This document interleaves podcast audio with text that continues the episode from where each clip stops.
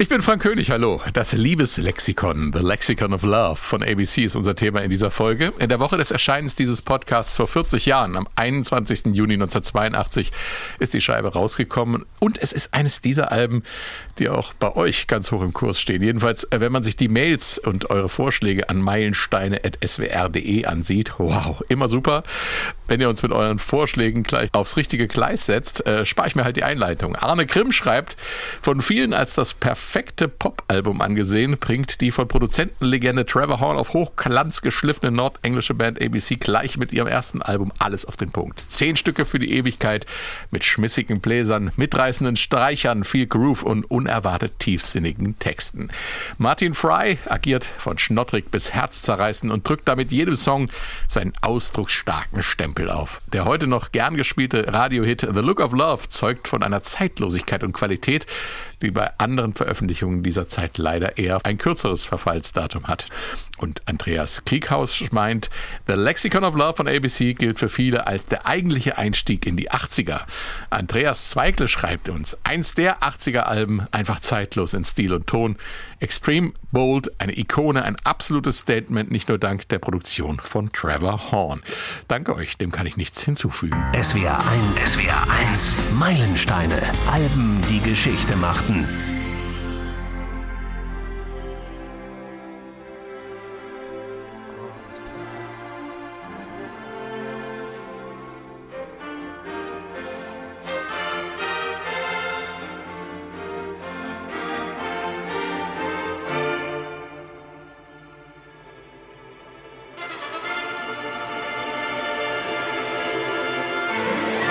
The Lexicon of Love, schon der Opener zeigt, es wird opulent, fett und tanzbar.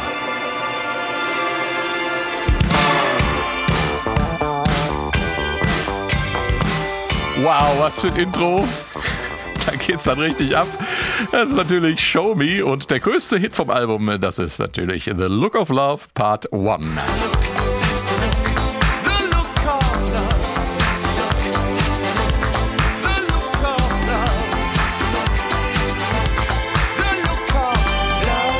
Auch die Nummer hier war ein Riesenhit. Poison Arrow.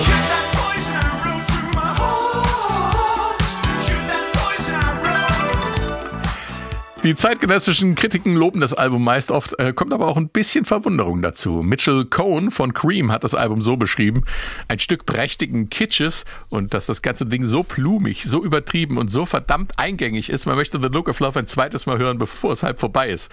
Es ist ein Auflauf von etwa 40 verschiedenen Pop-Hits und Werbejingles, dass man sich schuldig fühlt, wenn man drauf reingefallen ist. Aber es gibt auch echte Verrisse. Ken Tucker vom Philadelphia Inquirer schrieb: zimperliche Tanzmusik, leicht vom Beat und schwer von der Art des schwermütigen Gesangs, den die verweichlichten englischen Rockmusiker häufig mit Leidenschaft verwechseln. Aus der SWS Musikredaktion sind heute Stefan Fahrich und Adrian Beritsch dabei. Hallo ihr zwei. Hi. Hallo zusammen. Das Jahr 1982 mit seinen ganz großen Meilenstein-Alben hatten wir ja schon des Öfteren, also sparen wir uns mal den dezidierten geschichtlichen Abriss. Ein paar Stichworte als Erinnerung. Helmut Kohl wird Bundeskanzler. Im Vereinigten Königreich regieren die Tories unter Maggie Thatcher und die führten Krieg mit Argentinien um die entlegenen Falklandinseln. Es herrscht kalter Krieg zwischen NATO und dem Warschauer Pakt. Der NATO-Doppelbeschluss und die Friedensbewegung sind Thema in Deutschland. Nicole gewinnt den ESC, der damals noch Grand Prix de Eurovision de la Chanson heißt. Ein bisschen Frieden heißt heißt ihr Lied.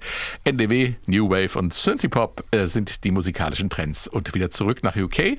Das nordenglische Sheffield ist zwar ziemlich abgelegen, wenn man es von London aus betrachtet, aber es ist eine der größten Städte Englands mit einer guten halben Million Einwohnern und mit Umlandsitz über eine Million.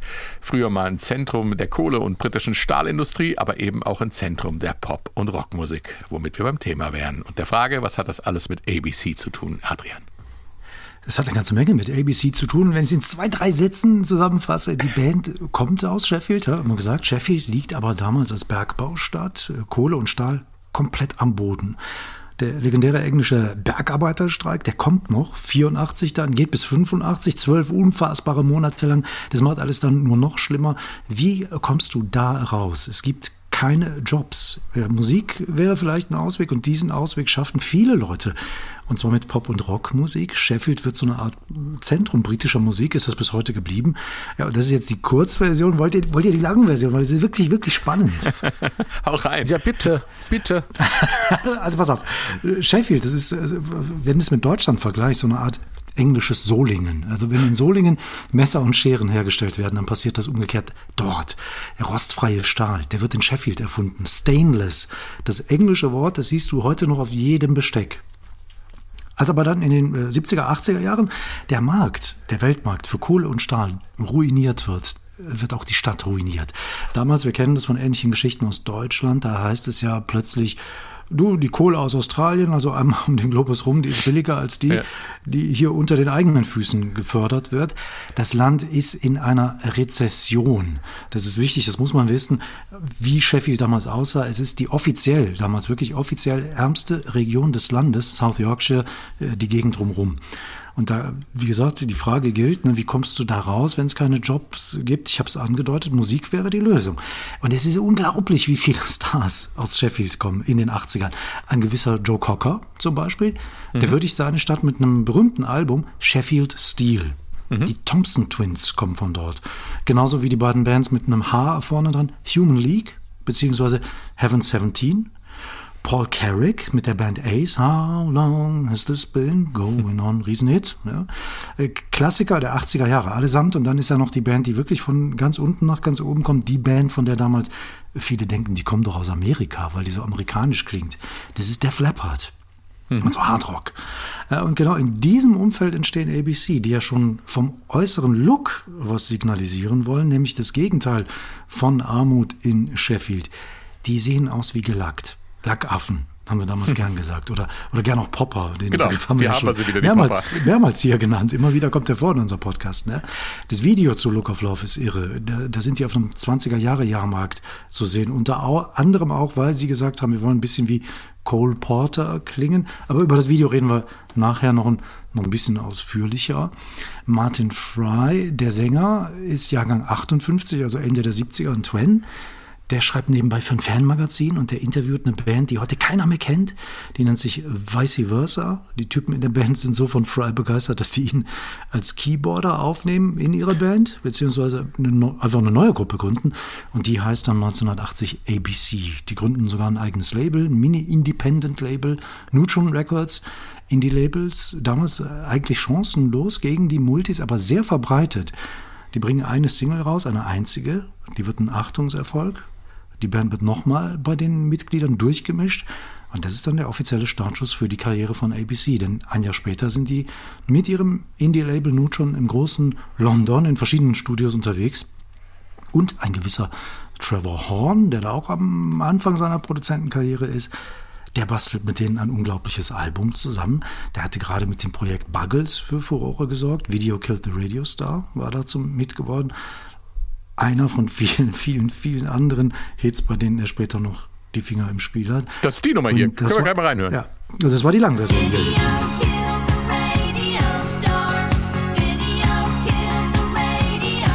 Ja, klar, das haben wir alle im Ohr, ne? Äh, okay, ich habe dich unterbrochen mit Video Kill the Radio Star. Adrian. Du, alles gut. Ich habe ja gesagt, das war dann die Langversion, aber du wolltest ja sowieso zu Video Kill the Radio Star, da habe ich dann hingeleitet. Ja, Wunderbar. Ja, ich warte noch, Adrian. Ich warte übrigens noch. Du hast Sheffield mit Solingen verglichen. Jetzt möchte ich gerne mal die Popstars aus Solingen hören. Ja? Du, Alle, mir fallen da jetzt auf Anhieb 5, 6 nicht ein. Kennst du welche? oh Gott, liebe Solinger. Nein, nein, nein, ich kenne ich kenn keine. Ich, ich finde nur, wenn man mal die Anfänge von, von äh, ABC sieht, die haben ja ganz anders geklungen Ende der 70er. Ich meine, dann haben wir ja auch so Bands wie Human League oder Heaven 17, du hast es erwähnt.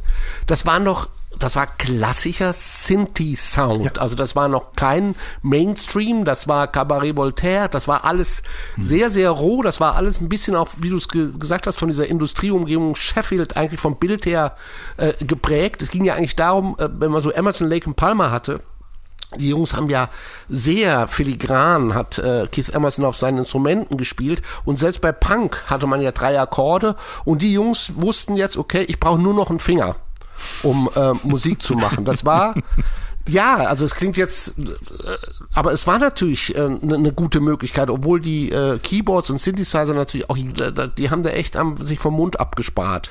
Aber es ging dann vorwärts und es hatte dann auch sich über ganz, äh, über ganz England eigentlich, du hattest auch in Liverpool so Sachen wie OMD, ja, mhm. also in der Geburtsstadt der Beatles, ja, kam plötzlich äh, Sinti, englischer, britischer Sinti-Sound, Joy ja, Division, ganz, alles große Namen, ja, die mhm. da entstanden aus, aus dieser aus diesem Nukleus heraus über die über das ganze Land verteilt, muss man sagen. Ähm, aber ist, wir haben von Trevor Horn geredet, der das äh, übernommen hat zu produzieren damals, ein Debüt und da seine Erfahrungen aus dem Projekt äh, Buggles mit reingebracht hat in der Perfektion, wie er produziert. Aber das ist ja nicht alles. Sie hatten ja noch weitere Hilfe, Adrian, ne? Die, die ist äh, ganz interessant, diese weitere Hilfe. Das ist eine weibliche Hilfe, die heißt Anne Dudley. Viele Leute sagen ja, dass das Album zum Phänomen wird, weil diese tollen Melodien, die ja von ABC kommen, mhm. so toll verpackt sind. Also die Verpackung ist ja immer das, was der Produzent macht. Der Produzent ist meistens auch der Arrangeur. Bei dem Album hier ist für ganz viele Arrangements aber nicht Trevor Horn zuständig, sondern eben diese gewisse Anne Dudley. Die ist mit ihrer Arbeit enorm prägend für das Album. Die ganzen Orchesterarrangements, die kommen von Anne Dudley. Die ist damals noch ziemlich jung und nervös. Sie hatte bis dahin bei Werbespots geglänzt. Mhm. Also die Mini-Musiken, so die fünf Sekunden, zehn Sekunden, die so im Ohr hängen bleiben müssen. Das, das passt ja wieder zu der Kritik. Ne? Da, da, das passt ganz genau. Ja, ja, diese Werbespots, die da erwähnt ja. werden. Und sie macht dann jetzt aber das erste Mal Arrangements für ein großes Orchester. Und man hört ja hier nicht nur Streicher, sondern auch Blechbläser, Perkussion, also das Schlagzeug im Orchester. Das ist sehr opulent. Man würde heute sagen, typisch für Trevor Horn. Aber das hier ist Anne Dudley und die macht später nochmal richtig Karriere im Bereich orchestraler Musik, nämlich Filmmusik. Die bekommt für den Film ganz oder gar nicht. The Full Monty hieß der im Original dann sogar einen Oscar. Und Achtung, ganz oder gar nicht. Äh, da ging es um arbeitslose Ex-Minenarbeiter, die Geld verdienen wollen als, als äh, Chippendales für Arme, also Stripper. Mhm. Wer weiß, wer weiß, in welcher Stadt der Film spielt? Wer weiß, Ach, ich würde jetzt Sheffield sagen. Solingen. super. Solingen. Ja, super. Ah, die Partnerstadt von Sheffield ist übrigens ist, äh, Punkt für Stefan. super. Die Partner, übrigens die Partnerstädte von Sheffield, alles so Stahlstädte, also Bochum in Deutschland zum Beispiel. Also diese Anne Dudley, die macht übrigens dann noch mit dem Typen, der hier der Toningenieur bei Lexicon of Love ist und mit Trevor Horn dann direkt im Anschluss noch eine eigene Band auf und es ist dann The Art of Noise. Schau an. Ähm, Stefan, warum ist äh, Lexicon of Love für dich ein Meilenstein? Ich, das hat im Wesentlichen ja, hast du vorgelesen eben von, von, von SWR1-Hörer Arne Grimm. Äh, ja, ich möchte mal zusammenfassen. Äh, also es ist in der Tat diese unglaubliche Mischung aus, aus Funk, Soul. Wir haben diese Bläser, die so ein bisschen an diesen Philadelphia Sound erinnern. Mhm. Wir haben diesen Mörder-Bass, diesen Cheek-Bass, diesen Bernard Edwards-Bass. Also ich, mhm. das, das, ist also original Cheek. Ähm, da war auch äh, Martin Fry ein großer Fan davon.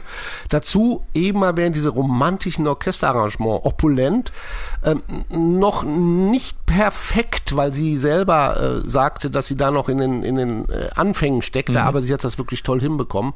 Und das Ganze ist hell, es ist, es ist sehr melodisch. Martin Fry's Gesang ist irgendwie zwischen. Ah, Smokey Robinson und äh, irgend so ein Crooner, ich sag mal Bing Crosby, Frank mhm. Sinatra, irgend sowas, der ist aber daneben auch rau, hoch, das ist äh, die Texte, ja, mhm. wunderbar. Ich glaube, er hat, äh, ist ein lebendes Reimlexikon. Also dieses Album ist wirklich von Reimen durchzogen, auf die keiner von uns gekommen wäre. Auch äh, dreisilbrige Wörter übrigens finden wieder eine Renaissance in seinen Texten, ohne dass sie sperrig klingen. Also das ist wirklich, äh, kommen wir nachher noch drauf, mhm. auf die, auf, also, auf die Reime.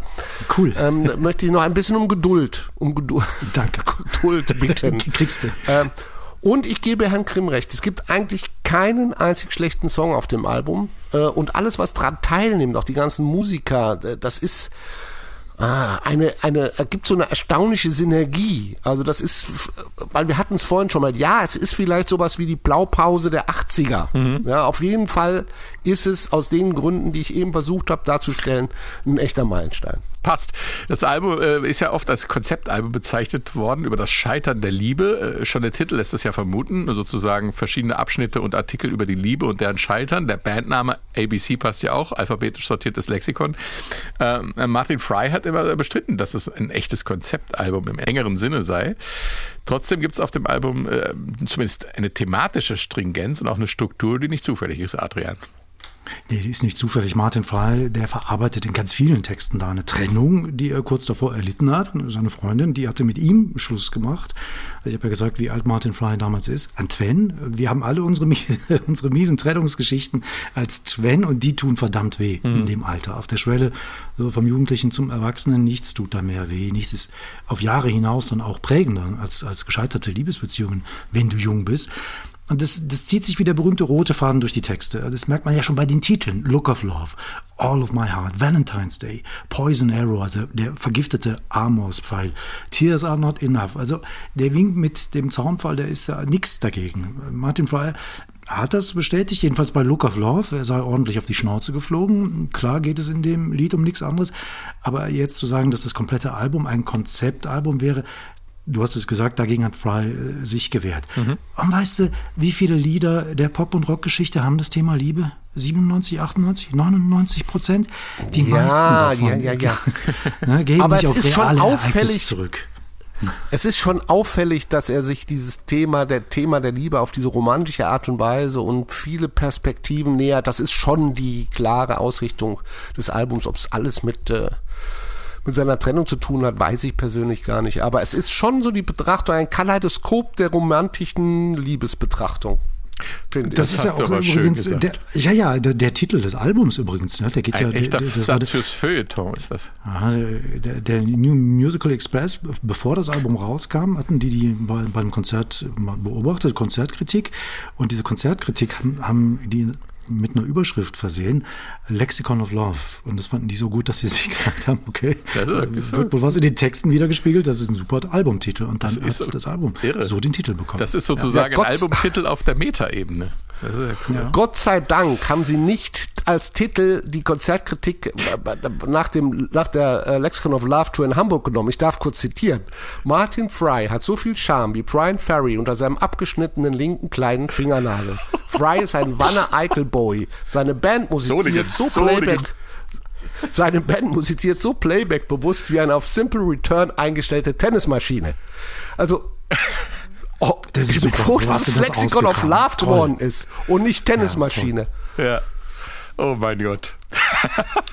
ABC mit ihrem Album Tennismaschine.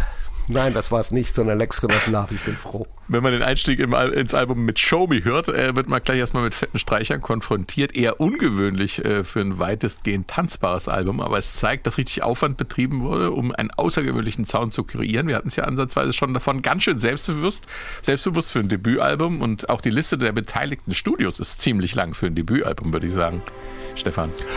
Äh, ja, absolut, aber lass uns auf den Anfang. Das ist natürlich so ein Grand Opening. Das ist Anne Dudley, die ja später auch Filmmusik gemacht hat. Das ist, ich schaffe so eine Filmkulisse. Ja, wenn wir das Cover betrachten, wo er äh, da steht am Vorhang mit der Pistole in der Hand oder äh, mit dem Revolver in der Hand und die Frau fällt ihm in die Arme und wenn wir das Cover aufklappern, äh, klappen ist ja die Band ab, auf der anderen Seite. Das hat ja alles schon viel mit Film zu tun, eigentlich. Mhm. Und die, das ist eine Obertüre im klassischen Sinne. Wir kennen das auch von, von Musicals, wenn wir da sitzen und dann kommt die Musical-Obertüre und wir werden schon mal durch alle Songs mit musikalischen Zitaten geführt.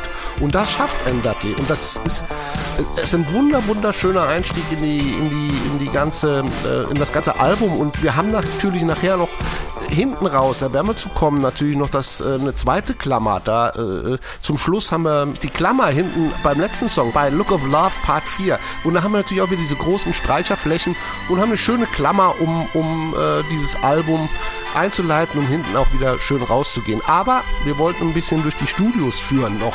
Da mhm. sind wir natürlich in London und da ist ein ganzen, ganzer Haufen Studios. Da sind die Sam East Studios. Das ist so die äh, erste Heimat von Trevor Horn geworden. Der hat von Island Records dieses Studio übernommen. Die haben gesagt, hier pass mal auf, du kannst ein eigenes Label haben. CTT hieß das. Und äh, da hatte er Freiheiten ohne Ende, da konnte er machen, was er wollte. Hat er nachher auch als ersten Act, auf diesem Label offiziell, glaube ich, Frankie Goes to Hollywood gesigned. Äh, Art of Noise war natürlich auch drauf äh, und ABC dann. Und das ist so ein Studio mit ganz großer Geschichte. Also da haben wir Bohemian Rhapsody wurden Teile aufgenommen, ähm, Nick Kershaw, Yes, auch äh, The Buckles haben da aufgenommen, also er mit seiner eigenen äh, Band selber. Und dann geht's weiter, äh, Townhouse Studios, da sind dann äh, Räume, in denen schon Elton John, Queen, The Jam ähm, ihre Songs aufgenommen haben, mit involviert sind auch die, ähm, ich sag's mal auf Deutsch, das RAK-Studios. Da hast du auch wieder äh, ähnliche Musikgeschichte. Ähm, Kids in America von Kim Wilde, mhm. Everyone's a Winner. Ultravox, die ja auch sehr stark in dieser, in dieser Sinti-Szene mhm. drin waren, auch sehr früh schon in dieser Sinti-Szene drin waren. Und ähm, zu guter Letzt ähm, noch ein Studio, in dem auch produziert wurde. Also in diesen Studios wurde teilweise aufgenommen, teilweise wurde abgemischt. Das ging da je nachdem, was gebraucht wurde. Und Good Earth Studios, das war auch so ein 70er-Legendenstudio. T-Rex, Bowie, Thin Lizzy. Später dann auch große Popstars wie Duran Duran, Ed Sheeran, Adele.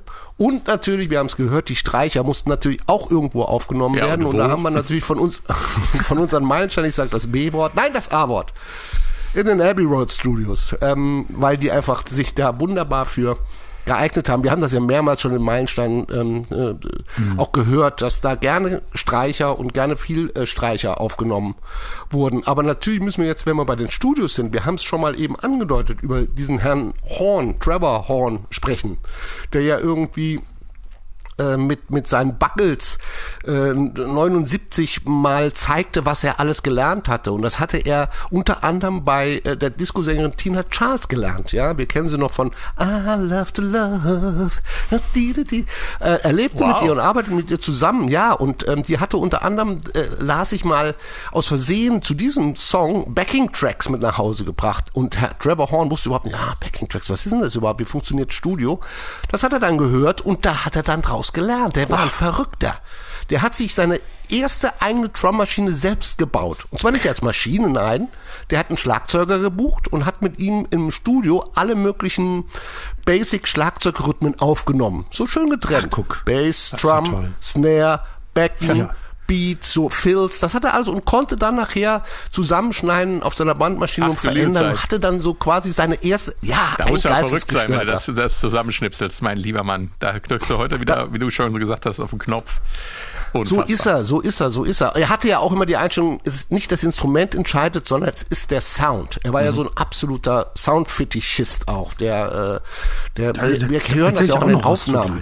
Ja, ja. Das ist ja alles total klar und er hat alles einzeln und es ist gut getrennt. Er ist, er ist ein Typ, der auch in der Lage ist, einzelne Noten wirklich auf einzelne Noten zu samplen oder äh, Schla Schlagzeugschläge zu samplen, Gitarrenakkorde, alles wird er und fügt es dann wie so ein Handwerker ähm, eigentlich zusammen und seine ja, da, Vision damals war, war das, das wirklich ist, noch Handwerk, ja.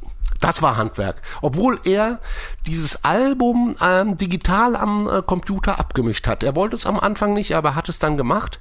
Äh, und er hatte, nach, glaube ich, nachher mit Frankie Goes to Hollywood auch die erste digitale Nummer eins, glaube ich. Ich bin mir nicht sicher.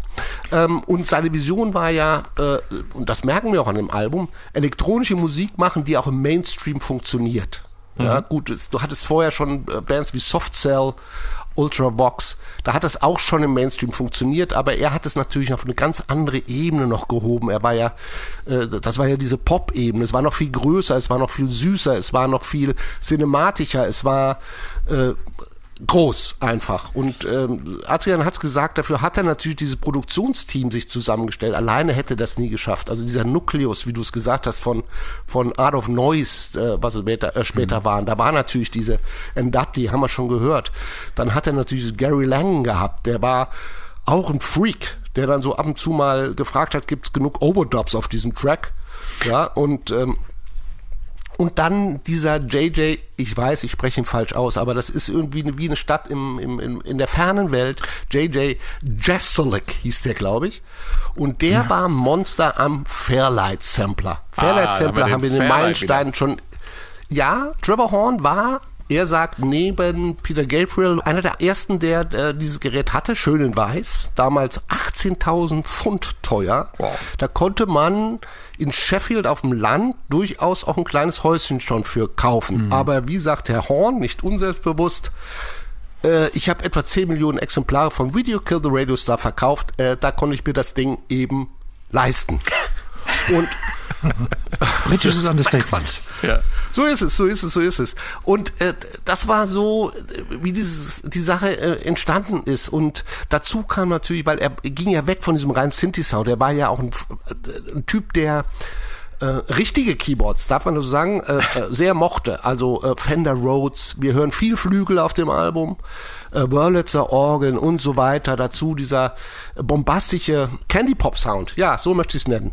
Und, und große Leinwand. Das ist ja Steven Spielberg. Das ist ja nicht irgendwie was Kleines. Das ist, das ist riesig. Ja, und die, immer dieser große Klappel-Look bei den Jungs in Goldanzügen und weiß der Himmel was. Ja, das erzähle ich auch noch gleich. Ja, ja, Stefan, Ja, ich glaube, oder wie- glaub, du musst mal Luft holen hier.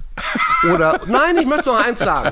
Weil wir sagten, es führt durch viele Studios, ja. Und wir haben viele Songs. Und ich möchte Martin Freider zitieren, der uns mal sagt, was er überhaupt wollte. Und wir hören jetzt viel davon. Und Martin Freider sagte, ich möchte dreieinhalb epische Minuten mit Höhen und Tiefen und einem großen Ende.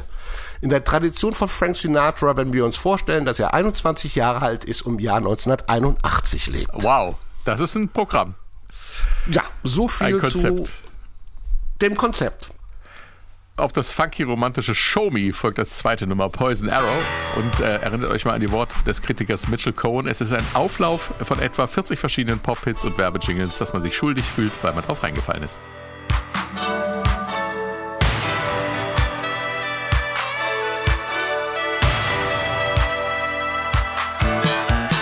Oh, der Frankie Sound. Ja, könnte aber auch echt 80er leere Werbespot sein, oder? Ja, der Bass ist brillant. If I were to say to you, can you keep a secret? Would you know just what to do or where to keep it? Then I say I love you, foul the situation. Hey girl, I thought we were the right combination. Who broke my heart? You did, you did. Judith. Ich muss auch lachen. Ob sie Judith hieß, wissen wir ja nicht.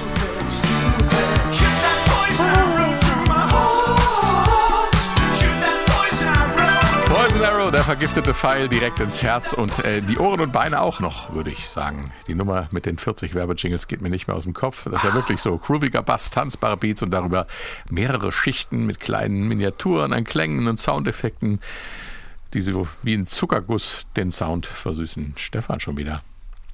Ja, aber ihn nicht äh, verdecken, möchte ich sagen. Also das ist jetzt nicht so diese, diese Eisschicht, die du, oder diese, diese Erdbeersoße, die einfach drauf klatschst. Ja, Ja. es läuft schön rein, es, es vermischt sich. Ich finde ja diese Marimba, äh, Sound, also das könnte ja heute ein Handyklingelton sein. Ja. Also dieses Bitte, bitte.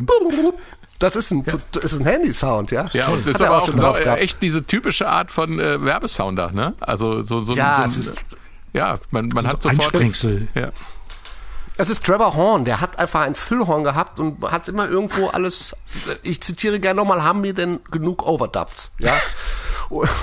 Und es war auch die Aufgabe dort von Anne Dudley, nachdem die so einen Song aufgenommen haben, dann hat sie erstmal noch Keyboard Layers drüber, also Keyboard-Schichten drüber gelegt und dann wurde da weiter dran rumgebaut. Aber Poison Arrow war natürlich der erste Song, den sie gemeinsam aufgenommen haben. Also das war auch ein super wichtiger Song, weil ähm, Martin Fry hat mal erzählt, die kamen aus dem Probe, also die hatten ihn geprobt, haben den dann aufgenommen in London, fuhren dann wieder zurück mit ihrem Bandbus nach Sheffield und da blieb das Auto liegen. Aufnahmen waren im November, Dezember und die einzige Kassette, die sie dabei hatten, das war so ein Rough Mix von Poison Arrow und äh, Martin Fry hat erzählt, den haben sie dann gefühlt hundertmal hintereinander gehört und als das Auto wieder fuhr, waren sie nicht nur der Meinung, dass sie auf dem richtigen Weg nach Sheffield waren, sondern sie waren auf dem richtigen Weg musikalisch. Das war für sie einfach, sie merkten anhand dieses Songs, es läuft. Und Ein auch Trevor Horn Erweckungserlebnis. merkt, es läuft. Ja. Ja. Ja. Ja. absolut. Und auch Trevor Horn merkte bei dem Song, es läuft.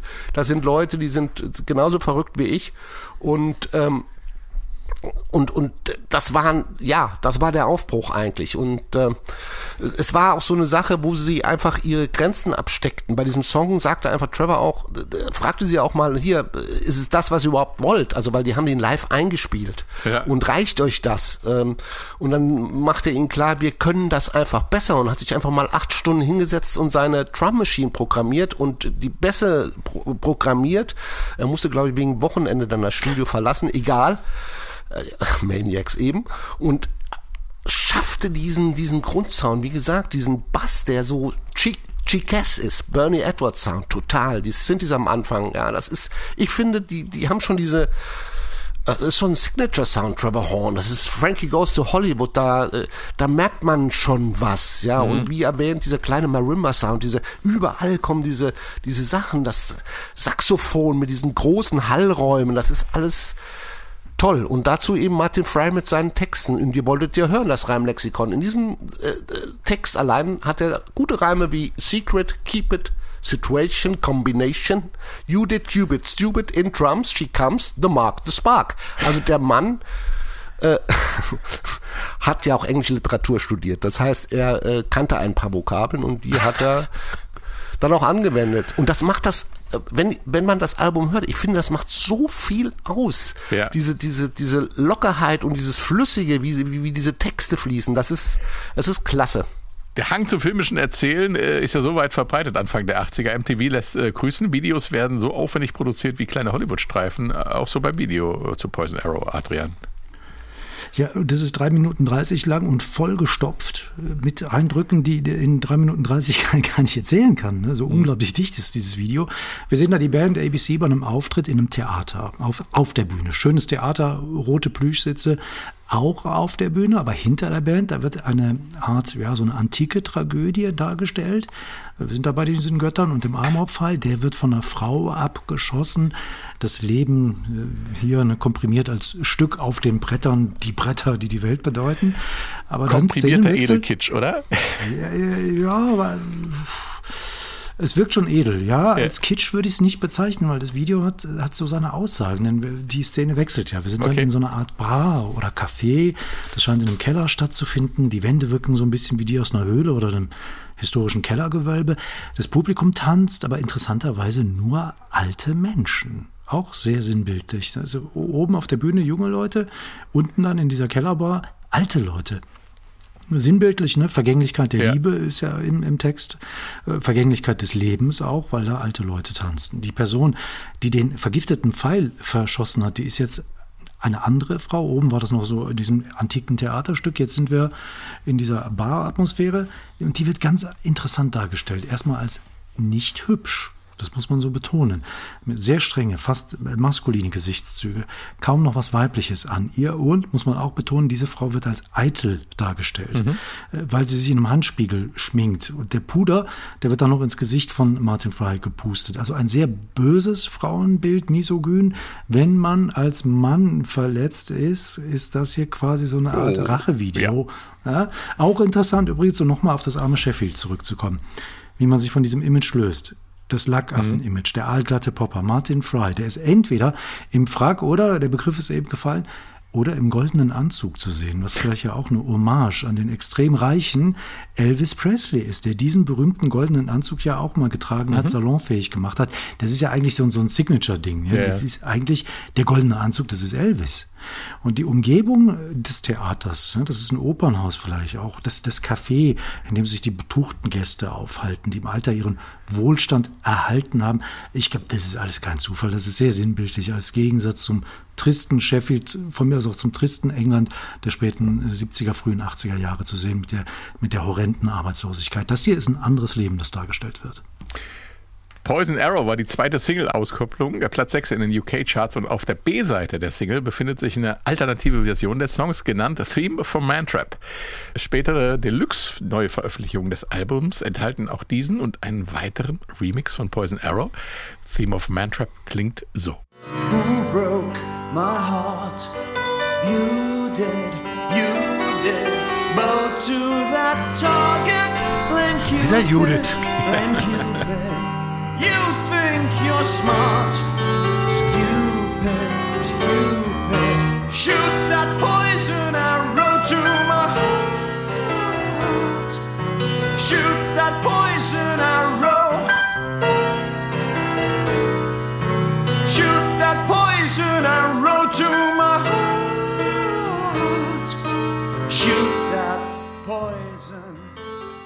Theme for Mantrap, also ABC-Songs funktionieren offensichtlich auch ohne Zuckerguss, aber was genau steckt hinter dieser Version, Stefan? Also das mit dem Zuckerguss habe ich versucht schon darzustellen. Ja, das wird nicht einfach zugebabbelt, was da gemacht wird. Alles sehr schön. Hinter dieser Version steckt natürlich äh, ein, ein Film von ähm, ABC. Ja, es ist, äh, ich finde äh, erstmal, es passt natürlich in die ganze Albumstimmung prinzipiell. Es hat ja diese äh, Jessiness, darf man das so sagen, so B-Movie Ja. irgendwie. Äh, ist so mein, äh, mein Eindruck. Ähm, es ist die ähm, Lounge-Version von Poison Arrow, ganz klar.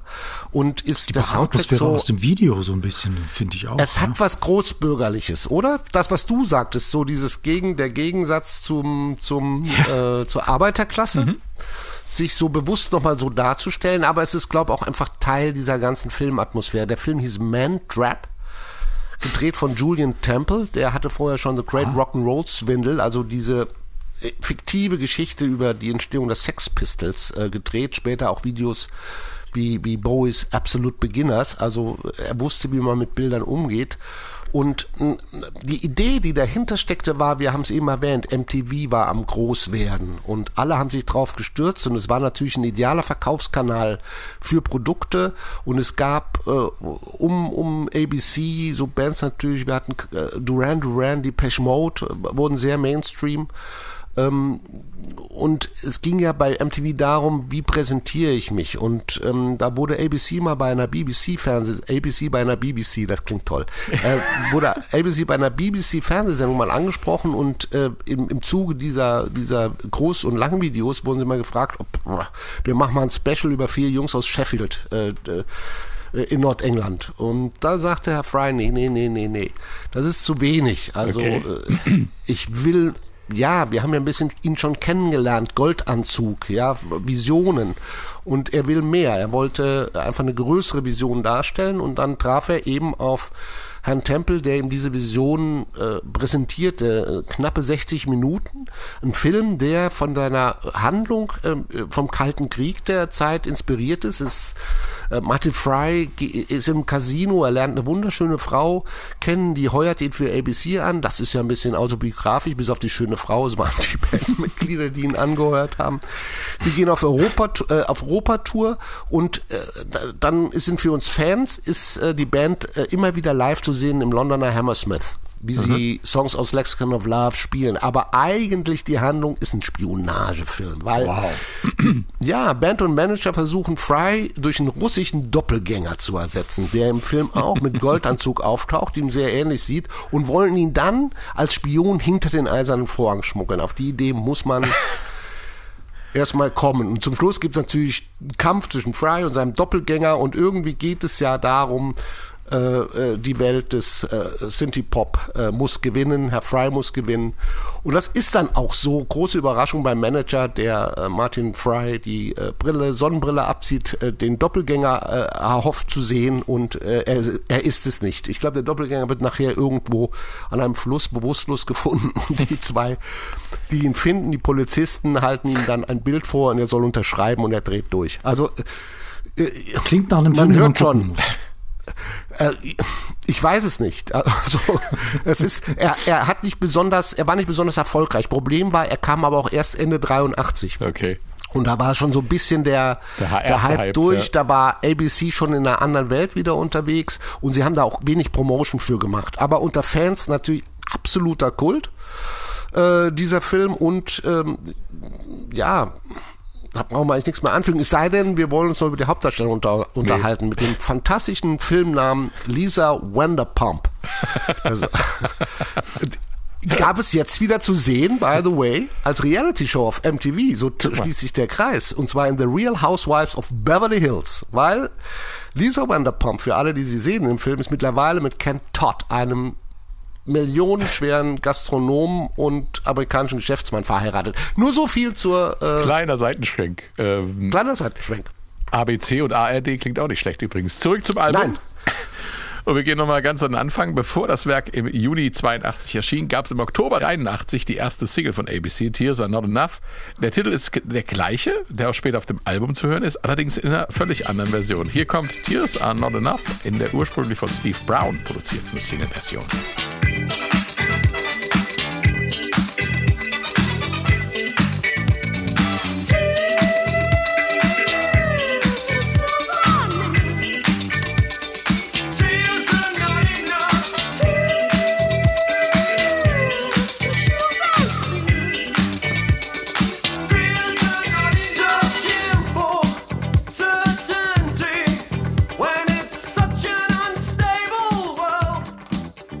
Albumversion ist dann in Zusammenarbeit mit Trevor Horn entstanden. Wir haben es schon gehört und klingt so.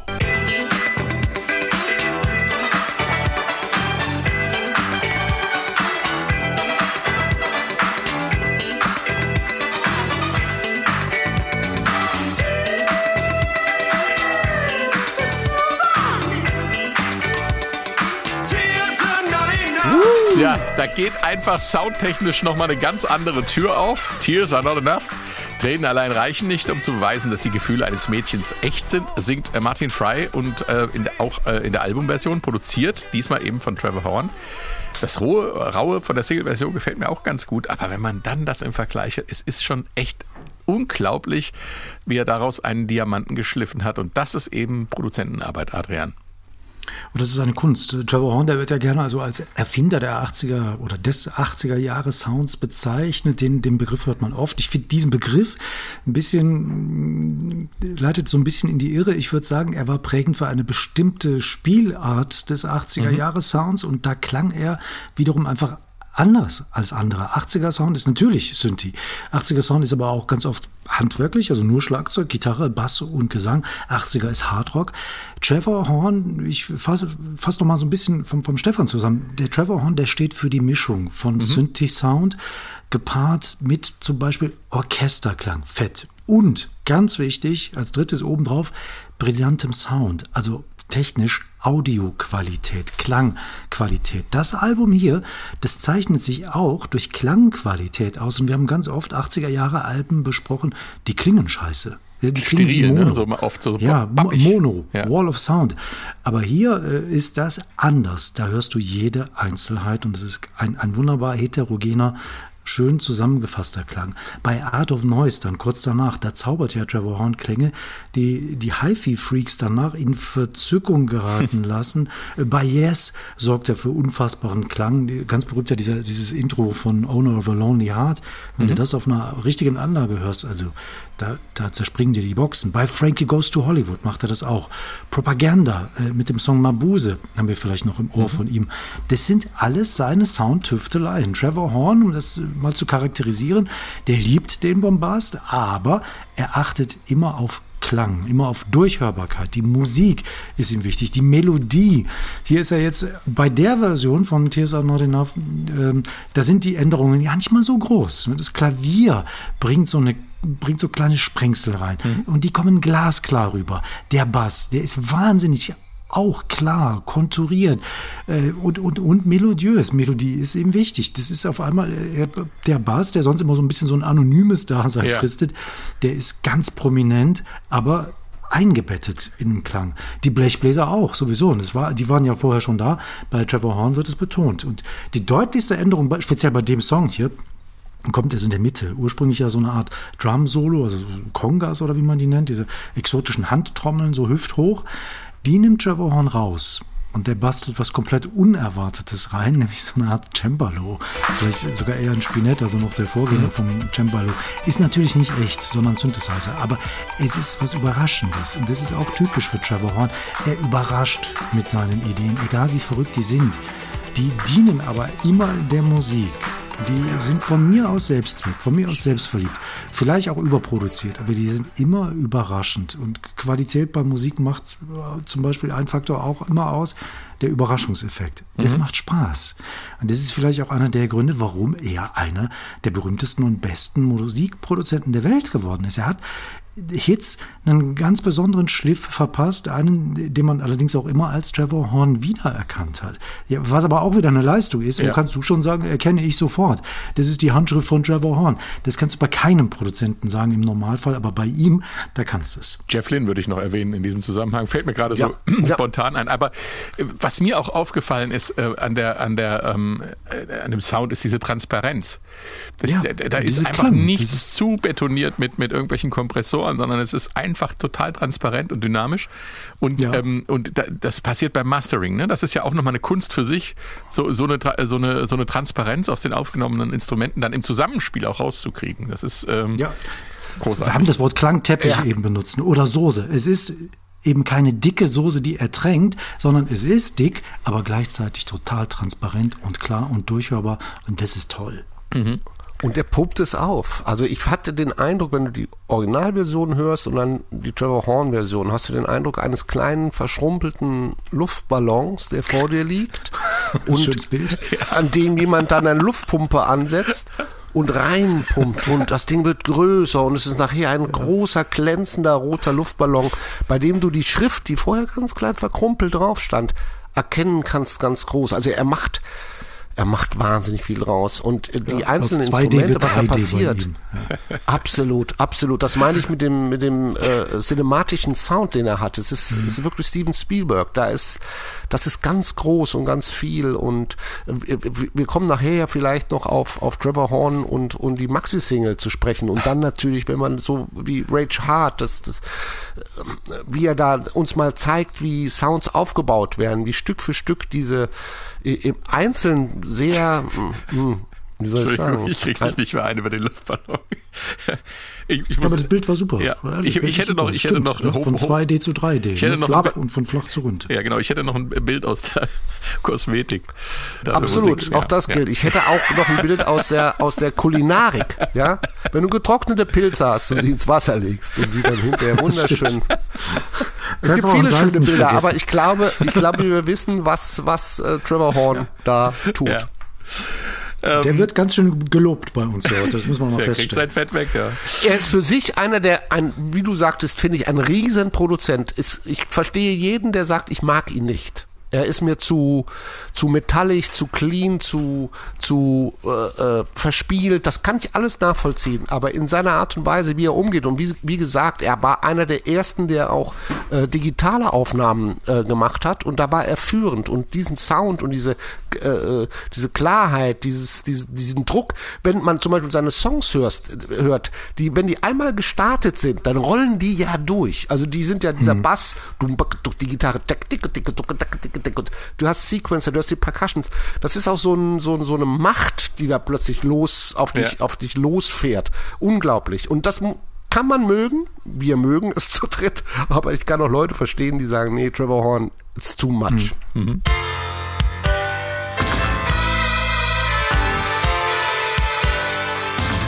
Der größte Hit vom Album ist natürlich der Opener der B-Seite der Vinyl-Ausgabe. Als Single vorab, veröffentlicht im Mai 82, The Look of Love Part 1.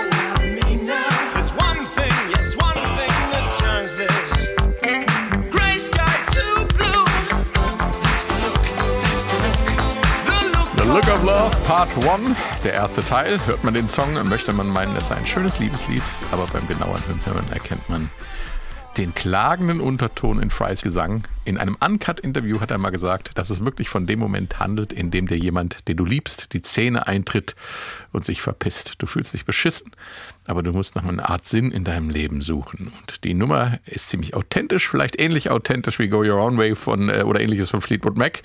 Die Kunst bis ins Detail, seinen Herzschmerz nach außen zu verarbeiten, Adrian. Äh, Das ist, äh, wir hatten es ja schon anfangs so, ist das jetzt ein Konzeptalbum oder nicht? Ist es wirklich jedes einzelne Lied über diese zerbrochene Liebesgeschichte, ja oder nein? Bei dem Song hat er das bestätigt. Er sagt, ja, so wie du es gerade gesagt hast, so fühlst du dich, äh, wenn du verlassen wirst, dir werden die Zähne eingetreten und das ist ein Scheißgefühl. Punkt. Aber, ähm, oder, oder jetzt, äh, sich selber ist ja, äh, er singt ja über sich selber. Da gibt es ja diese Stelle, wo er so einen Sprechgesang hat und sagt, Martin, one day you'll find true love. Da sagen so die Leute, also ich, Martin, werde eines Tages dann wirklich mal die wahre Liebe finden. Was soll das sonst sein als autobiografisch? Aber weißt du, von wegen die verhasste Ex, die mich abgesägt hat.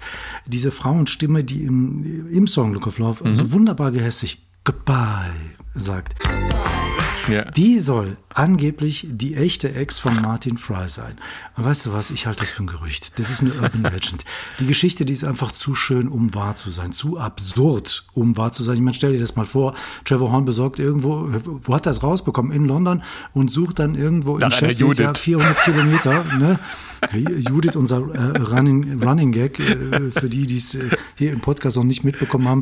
Wir haben so gesagt, Judith, Judith, also du warst, du warst äh, als äh, Name, die, die Judith war's. Ja? Ja.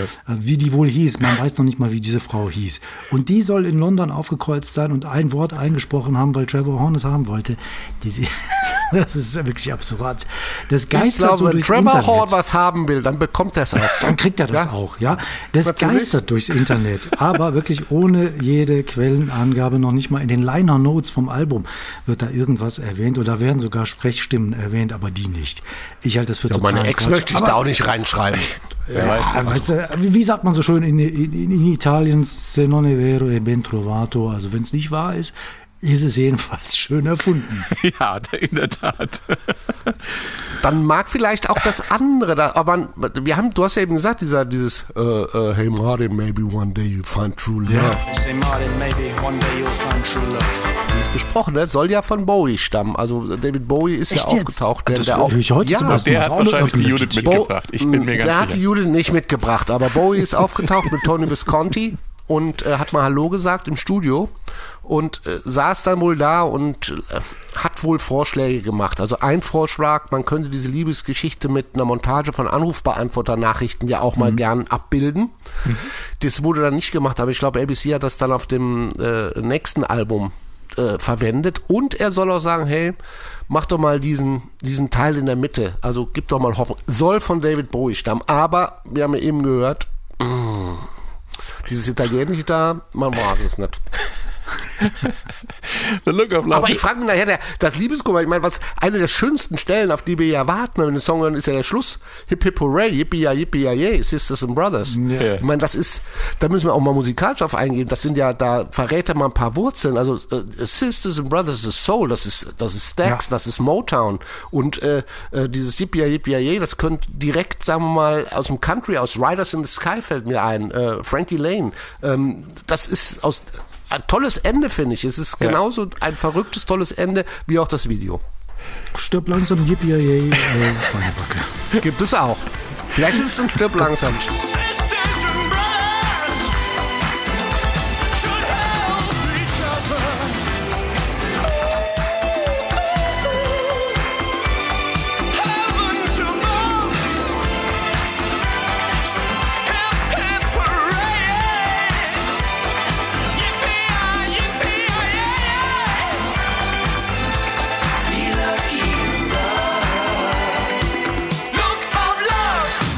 The Look of Love ist der Opener der B-Seite des Albums und auch der Closer, also der letzte Song auf Lexi The Lexicon of Love. Deswegen heißt die erste Nummer auch Part 1 und die zweite Part 4. Hä? Warum nicht Part 2, Stefan? Ganz einfach, weil Part 2 eine Version des Songs ohne Gesang ist, Part 3 eine Version des Songs ohne den ganzen Orchesterschnickschnack und lediglich Part 4 ist was Besonderes und äh, darum hat man Part 1, Part 4 genommen und Part 2, 3 und alle zusammen, die gibt's auf der offiziellen 12-Inch, also LP-Größe Maxi von Look of Love und äh, zwar, äh, und wie sich für einen Maxi gehört, am, am Stück. Ja, und wir haben davon drüber geredet, Maxi-Single, das ist so ein besonderes Ding von Trevor Horn. Er hat sie nicht erfunden. Also sie wurden schon in den Ende der 70er äh, als äh, super Sound-Singles ähm, äh, erfunden, weil einfach, die gab es früher nur für DJs Genau, und dann ja. kamen natürlich die Leute aus den Clubs und haben gesagt, hey, hm, ich will gerne auch das im Radio hören und äh, will das auch gerne zu Hause hören. Dann wurde der Beat aufgepumpt, was ein bisschen langweilig war. Ich glaube, Blue Monday in New Order war dann die erste Nummer 1 Single übrigens, die äh, kein Single-Format war, sondern als Maxi-Single rauskam. Und Trevor Horn, der kam dann eben auf die Idee, ich habe ja, wir haben drüber gesprochen, so viel Zeugs produziert in meinen Songs, dann mixe ich die eben immer anders ab, so dass es am Ende nicht nur der Beat pumpt, sondern immer was Neues passiert. Wir erinnern uns alle, Frankie Goes to Hollywood, Rage Hard. Da ist diese Frau, die uns äh, durch die Entstehung einer Maxi-Single äh, führt. Also legendär. Do you wanna know a secret? Move with me inside the strange world of the 12 inch. Ja, we are sliding good. How does it feel? And the central part of a 12 inch is the climax. Das ist, sie spricht da und das Ding entwickelt sich und dann zeigt mal Trevor Horn, was man aus einer Maxi machen kann. Welcome to the Pleasure Dome will ich gar nicht erwähnen, weil das ist der absolute Wahnsinn. Auch hier müssen wir, obwohl es im Podcast schwierig ist, äh, über, die völlig, über das völlig verrückte Video reden. Es ist eben schon mal angeklungen. Natürlich hat MTV auch für den kommerziellen Erfolg von The Lexicon of Love gesorgt. Auch bei The Look of Love gibt es ein super aufwendig produziertes Video, das ein richtiger MTV, einer der größten MTV-Hits wurde, Adrian. Ja, du sagst es wieder, völlig verrücktes Video, das nur so überquält mit Ideen. Das Setting erstmal, das ist so eine Art historischer Jahrmarkt. Den verorte ich so in die 20er Jahre des vorigen Jahrhunderts. Die Anzüge der Band sind 20er Jahre, so Nadelstreifen, äh, Anzüge mit so Panama-Hüten. Die latschen hier äh, durch diesen Jahrmarkt, der bewusst unecht dargestellt wird. Ah, das ist Kulisse, so wie ein Jahrmarkt ja auch nur äh, für Illusionen steht. Die Bäume im Hintergrund zum Beispiel sind gemalt. Das Wasser eines Tümpels ist nur gemalt, erkennbar gemalt mit Absicht. Und dieser Jahrmarkt, der ist bestückt mit dem, was man so schön äh, Menschen, Tiere, Sensationen nennen Freakshow. würde. Ne? Ja, da sind Käfige zu sehen, interessanterweise ohne Tiere. Ein Bodybuilder taucht auf, also, also so eine Remis- Reminiszenz an dieses berühmte, was du auf den Jahrmärkten immer hattest, der stärkste Mann der Welt. Eine Ballerina spaziert auf Zehenspitzen, ganz grazil ins Bild, übrigens musikalisch an der Stelle, genau wo das Pizzicato von den Streichern einsetzt. Das passt perfekt. Äh, Charlie Chaplin ist auch dabei, auch wieder so ein Hinweis auf die 20er. Kasperle-Theater, siehst du Martin Fry, der äh, prügelt sich da so ein bisschen in diesem Kasperle-Theater. Eis wird gegessen, also auch eine fröhliche Atmosphäre. Dann gibt es auch ein paar bizarre Sachen, die so zwischendurch aufblitzen. Der Zwei Typen im ne? traditionellen, ja, der kommt, ja, ja. Zwei Typen ansonsten noch im traditionell bayerischen Look tanzenden Schuhplattler. Ein anderer bläst ein Alphorn, als man im Song Trompeten hört. Und einmal muss ich dann jetzt ne, an deinen Spaghetti-Mann, an Monty Python oder sogar Loriot denken. Beide Komiker, die hatten ein Fable dafür, Essen als besonders eklig darzustellen. Gibt berühmte Szenen, sowohl bei Loriot, äh, der sich mit so einer Roulade verstrickt, buchstäblich, oder auch Monty Python, die berühmte Kotz-Szene bei Der Sinn des Lebens. Das findet sich hier wieder. Also ein Besucher des Jahrmarkts, ein älterer Herr, sitzt am Tisch und isst Spaghetti. Man kann auch sagen, er frisst Spaghetti. Und der ist über und über mit Spaghetti bekleckert. Es ist also wirklich richtig ekelhaft. Der stopft diese Nudeln in sich rein, als würde es kein Morgen geben. Also dieses Video dann, apropos vollgestopft, äh, vollgestopft mit kleinen Ideen, Ideen, äh, die nicht unbedingt in den Song passen. Ich würde heute noch sagen, gefällt mir nicht. Habe Okay. ich damals nicht gemocht, heute immer noch nicht Bild und Ton. Also von der Aussage her passen da The nicht so world recht is full zusammen. of strange arrangements. Ja, aber ist Das war damals vielleicht bei der MTV Schlüssel rauf und runter gelaufen. Es gibt so Songs, die haben einfach aufgrund ihres Outros Musikgeschichte geschrieben. Ich denke da an Hey Jude von den Beatles, Purple Rain von Prince oder School von Supertramp. Fällt euch noch was ein eigentlich? Ich habe wohl lange überlegt, aber ja, Ich würde- die Beatles. A Day in the Life. Sorry, wer darf? A Day in the Life, genau, der Klavierakkord am Ende. Eine Minute lang wird der ja gehalten. Nochmal Supertramp vom selben Album wie School, also Crime of the Century. Da gibt es einen tollen Song, Rudy. Der verschwindet mit seinen Streicherklängen. Unendlich traurig im Nichts. Fand ich großartig, sonst fällt mir ja gerade nichts ein. Stefan? Also ich sehe Meatloaf, Bad Out of Hell. Ah, ja.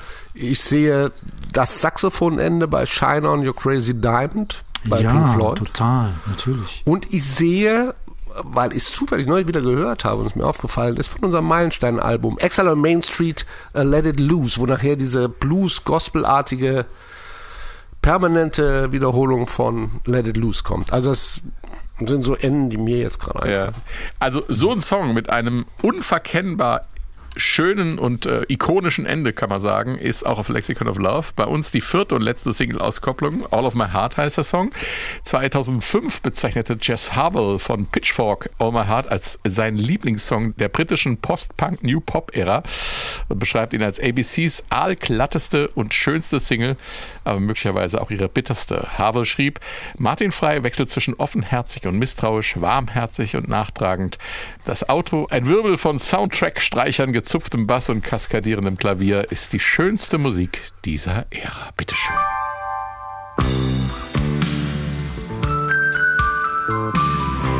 Meine erste Assoziation an der Stelle war Riders on the Storm.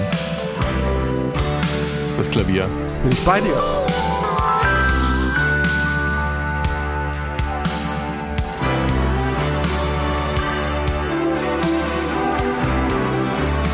Boah. Aber Cinemascope, oder?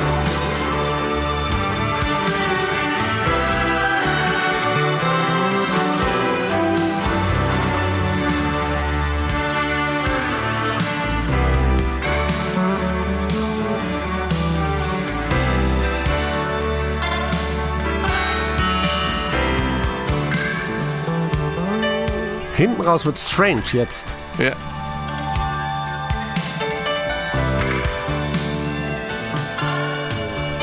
Eine Gitarre? Ich weiß es nicht.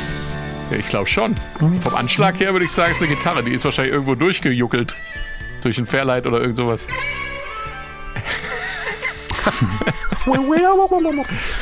ähm, Out of My Heart, was für ein Werk, ein episches Ende mit im Breitbandformat und äh, wir haben äh, Anne Dudley äh, eingangs schon erwähnt, als Arrangeurin und Songwriterin hat sie entscheidenden Einfluss auf das Album gehabt und dass dieser Schluss noch ganz groß im Kino klingt oder wie Jess Havel schrieb, dass es das schönste Stück dieser Ära ist, Adrian, das ist auch kein Zufall. Ja, d- wobei ich jetzt äh, ga- ganz kurz sagen muss, ne, das schönste Stück dieser Ära ist natürlich ein subjektiver Eindruck. Ich Sicher, weiß nicht, ob es das schönste Stück dieser Ära ist. Ich hab- Weiß ich auch nicht. Ich muss, wenn ich jetzt 82 bin, 81, 82, muss ich sagen, äh, Vienna von Ultravox äh, finde ich da vielleicht noch ein bisschen äh, ähnlich bombastisch und ähnlich schön. Das war ja die subjektive. Meinung von Jess. Ja, so ist es, ja. Aber Darf du, ich kurz dazwischen, Adrian, weil du das erwähnst? Ja, bitte. Weil du es erwähnst, darf ich kurz dazwischen, weil das war äh, im Vorfeld des Albums hatte ich da mal äh, ähm, Frau Dudley gehört, weil das sehr interessant ist, weil Vienna hat Ja. sehr hat äh, reine Keyboard-Streicher. Und sie verwendet ja, obwohl auch das, ich konnte nicht alles äh, verifizieren, aber auf dem Album sind nur vier Nummern mit Originalstreichern. Der Rest ist auch Sinti-Streicher hier. Aber Ann Dudley hat mal gesagt, dass der Unterschied zwischen Sinti-Streichern und echten Streichern, und darum hat sie sich auf echte Streicher verlegt, ist, dass diese Songs keinen Zeitstempel bekommen. Und dass Sinti-Streicher einen Zeitstempel bekommen. Und dass zum Beispiel Rihanna von Ultravox sehr zeitlich immer dort verankert ist. Wobei dieses Ende, außer natürlich, dass heute sowas keiner mehr produziert, aber vom Sound her, vom Streichersound, von dem, was du hast, wirklich zeitlos sein könnte. Ja. Ja, es ist, äh, sie klingen halt echt. Ich könnte es jetzt hier nicht unterscheiden, aber ich sage jetzt mal, das sind echte Streicher. Ja, die waren klingen echt. Die waren ne? echt. Ja, das ist einfach die Wärme, die da drin ist. Das hört man schon raus. Das konnte sie ja und das zeigt sie ja und das beweist sie ja in der ganzen Karriere danach noch weiter. Mit, wir haben es ja angesprochen, die wird später ungefähr 50 Filme vertonen. Einmal hat sie sogar einen Oscar bekommen für den Film, den wir eben da, der in Sheffield spielt, angedeutet hatten, The Full Monty, ganz oder gar nicht. Ich habe den seit damals gar nicht mehr gesehen, seit der rauskam. Es war ein sehr lustiger, sehr schöner Film. Aber weißt du, sie kann was. Äh, Sie, es wird oft gesagt, dass sie, mh, also die, die, sie hat ihren Stempel diesem Album aufgedrückt, dass sie äh, Songwriter Credits, sagt man immer so schön, müß, müsste sie eigentlich bei jedem Song haben. Offiziell ist das hier aber der einzige, wo ihr Name mit dabei steht als äh, Autorin. Sonst äh, wird sie nur genannt natürlich für Arrangements. Arrangements für das ganze Album, aber als Songwriter, Co-Autorin ist das hier das einzige Mal, dass sie genannt wird. Und man, ich würde sagen, zu Recht, weil diese Streicher, die sie hier rein zaubert, die spielen ja ihre eigene Melodie. Das ist ganz toll. Und äh, ja, ich kann sagen, wenn da einer meint, es sei das schönste Stück dieser Ära, es ist ein schönes Stück. Man kriegt da Gänsehaut, man kriegt aber auch Gänsehaut, weil es wieder so verrückt wissen, bisschen wird am Ende. Und da denke ich wieder, das ist Trevor Horn. Da sind die Trevor Horn-Spielereien drin. Gut, das war's auch schon wieder. Ich danke euch beiden. Danke fürs Zuhören und bis äh, zum nächsten Mal. Ich sag Tschüss.